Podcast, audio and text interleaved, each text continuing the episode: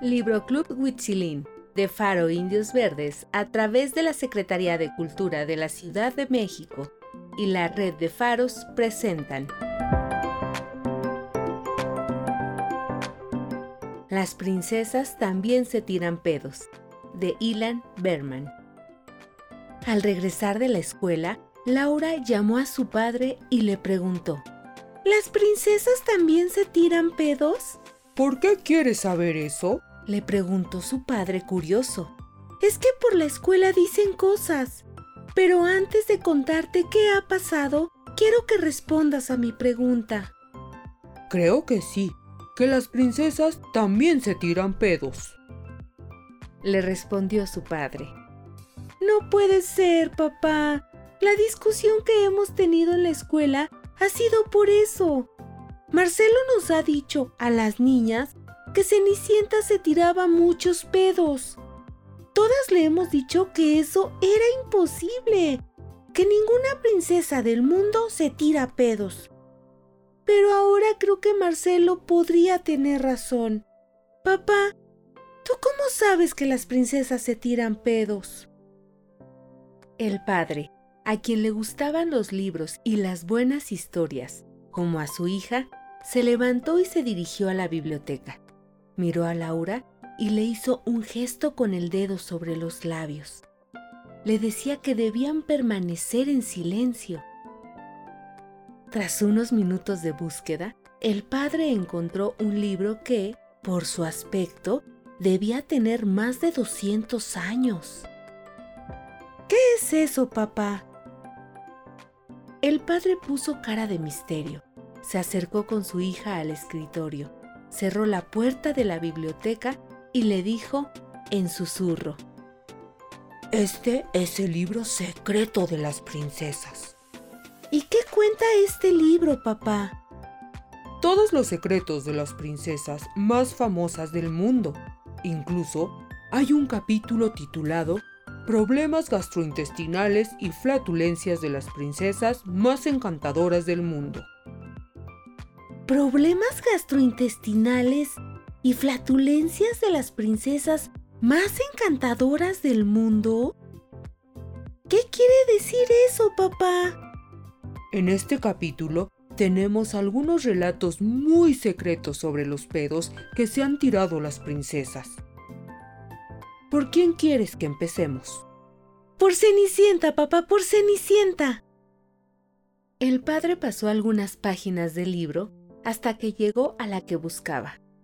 La leyó y le dijo a su hija. ¿Recuerdas la noche del baile de Cenicienta? Sí. Aquella noche ella estaba muy nerviosa. Antes de ir al baile se había comido dos barras de chocolate que la madrastra tenía escondidas en la despensa. A la hora del baile el príncipe la apretó muy fuerte de la cintura a Cenicienta. Ella no pudo soportar y soltó un buen pedo, justo en el mismo momento en el que el reloj daba las campanadas de medianoche. ¡Caramba, papá! ¿Eso quiere decir que el príncipe no lo notó? No, hija. ¿Y Blancanieves? El padre pasó algunas páginas, las hojeó y luego dijo, La comida que cocinaban los enanos era muy pesada.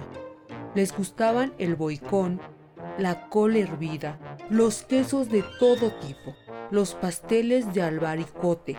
Blancanieves ya estaba un poco harta de toda aquella comida llena de colesterol.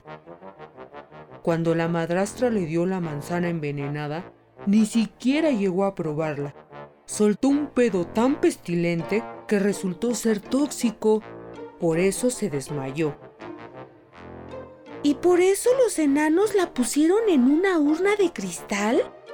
¿Para que nadie notara el mal olor? Así es, hija mía.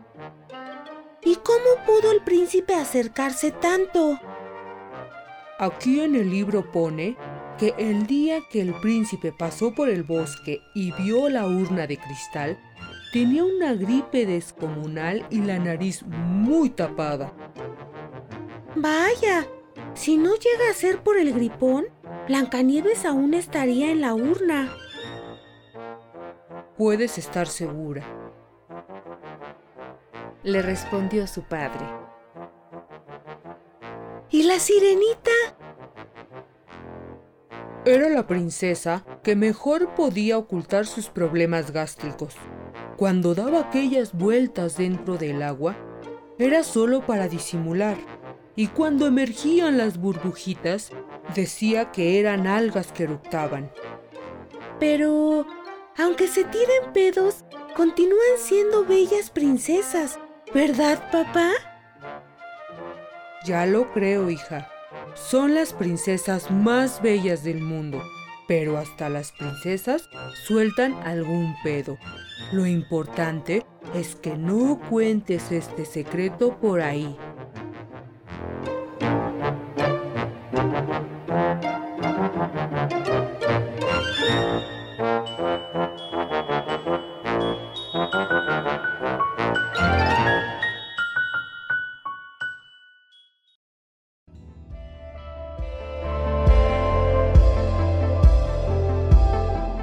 Una producción de Faro Indios Verdes.